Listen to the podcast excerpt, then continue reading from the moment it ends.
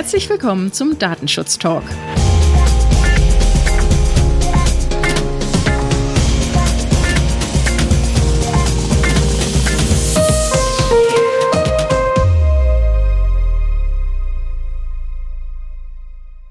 Heute ist Freitag, der 31. Juli 2020 und unser Redaktionsschluss war wie gewohnt heute um 10 Uhr.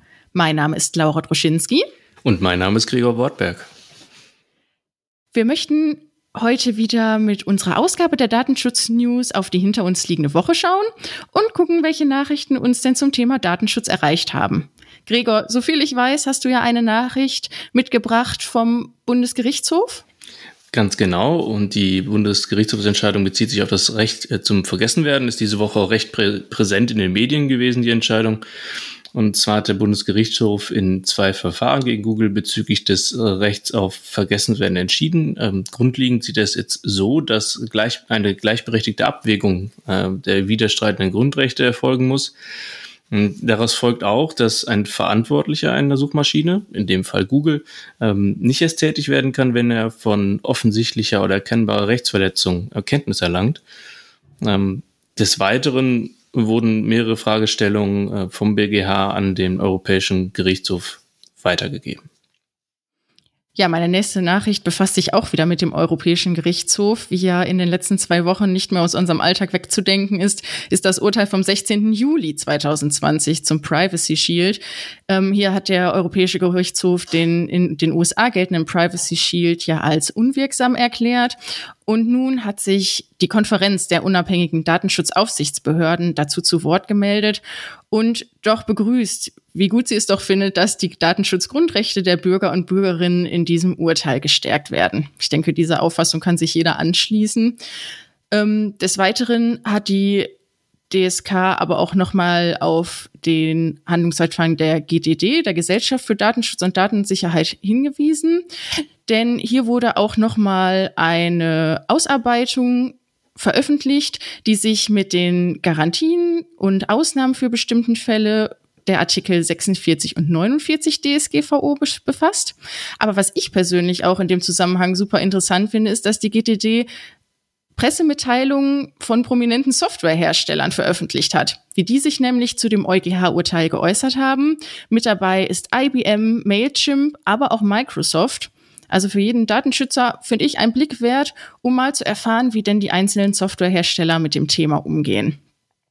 Ergänzend dazu möchte ich auch noch, dass auch der Europäische Datenschutzausschuss ein Dokument mit häufig gestellten Fragen veröffentlicht hat zu dem Schrems II Urteil.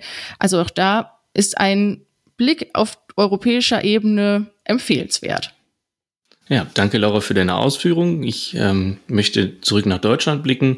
Und zwar hat die Bundesarbeitsgemeinschaft der kommunalen IT-Dienstleister, Vitaco, ähm, nach einer Untersuchung von Microsoft-Produkten durch den europäischen Datenschutzbeauftragten gemahnt.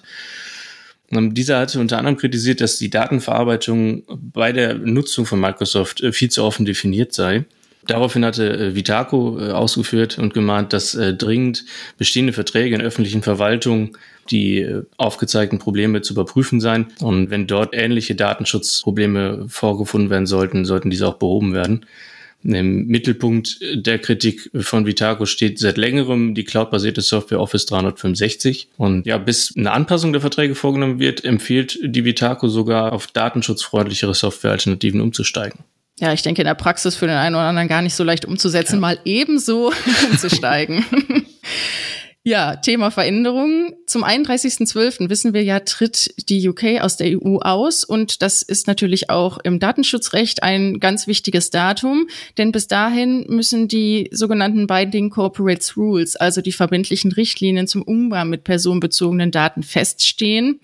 Es wurde jetzt nochmal darauf hingewiesen vom Europäischen Datenschutzausschuss, wie wichtig es doch ist, dass diese Anpassungen vor dem 31.12. geschehen, denn die Genehmigung der der Aufsichtsbehörden in UK haben ab diesem Datum keine Rechtswirkung mehr. Also da bleibt es jetzt auch spannend, was jetzt im Rahmen der Übergangsperiode denn weiterhin passiert und ob da denn wirklich alles zum Jahreswechsel fertig wird. Mit den vergangenen Erfahrungen zum Brexit wird das wirklich spannend zu beobachten sein. Das auf jeden Fall, ja. ja. Ich möchte in dem Zusammenhang auch nochmal einen Blick auf ein weiteres äh, Gerichtsverfahren werfen im Zusammenhang mit Datenübertragung und dem Austausch personenbezogene Daten. Und zwar verklagt Facebook die EU-Kommission. Ja, spannend. Ja, die hat im letzten Jahr mit einer Untersuchung äh, der Marktstellung von Facebook begonnen. Und ähm, ja, laut Facebook gingen die angefragten Informationen über das Nötigste hinaus. Und zwar, auch gerade spannend, dass Facebook das bemängelt, ähm, wurden auch personenbezogene Daten angefragt. Daraufhin hat Facebook jetzt die Klage erhoben. Ich habe auch noch eine Klage mitgebracht, zwar nicht aus unserem europäischen Raum, sondern aus Australien. Denn dort verklagt die Verbraucherschutzbehörde Google. Sie haben darauf hingewiesen, dass ja bereits 2016 Nutzer von Google nicht ausreichend informiert wurden, denn der Konzern hat damals damit begonnen, persönliche Informationen von Google-Konten mit Informationen über die Aktivitäten von Nutzern auf Nicht-Google-Webseiten zu kombinieren.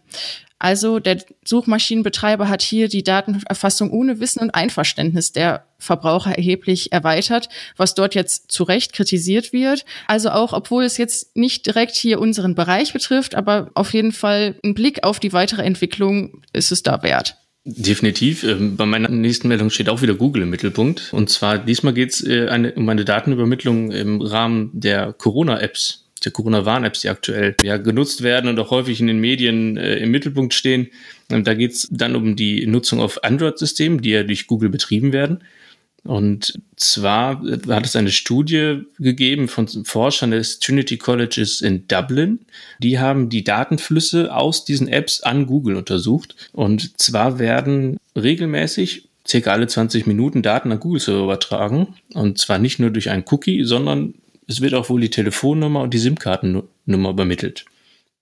Ähm, dazu sagt Google allerdings, dass dieser Datenverkehr mit der allgemeinen Funktionsweise von Android zusammenhängt und nicht mit den Corona-Apps zu tun habe. Man erhalte aus den Corona-Warn-Apps keine Informationen zum Endbenutzer oder Standortdaten, wie auch bemängelt wurde. Hm, spannend. Auch da, wie es da weiter mit der Corona-Warn-App auch in den Medien weitergeht. Wir haben ja schon bereits in der letzten oder vorletzten Woche über eine Sicherheitslücke beim niedersächsischen Kulturministerium berichtet. Hier waren ja Daten oder besonders sensible Daten von Antragstellern offengelegt worden, die eine Förderung dort beantragen wollten. Jetzt, nach Kenntnissen von Heise, ist es wohl so, dass viel weniger Accounts betroffen sind als ursprünglich angenommen, wohl nur eine zweistellige Anzahl. Was aber wohl in dem Zusammenhang noch ganz interessant ist, ist, dass auch das Kulturministerium noch nicht wieder auf die Online Vertragsverhandlungen ausgewichen ist, sondern weiterhin die Förderung ausschließlich über den Telefonhörer beantragt werden kann. Ja, also da wird auf jeden Fall dagegen gearbeitet, dass sowas nicht nochmal passiert. Das ist immer gut zu hören, wenn da die Lücken geschlossen werden. Und äh, zur Vorsicht muss man natürlich immer mahnen, auch im Zusammenhang wieder mit den Emotet-Bots, die nach äh, fünfmonatiger Pause wieder aktiv sind, so wie es scheint.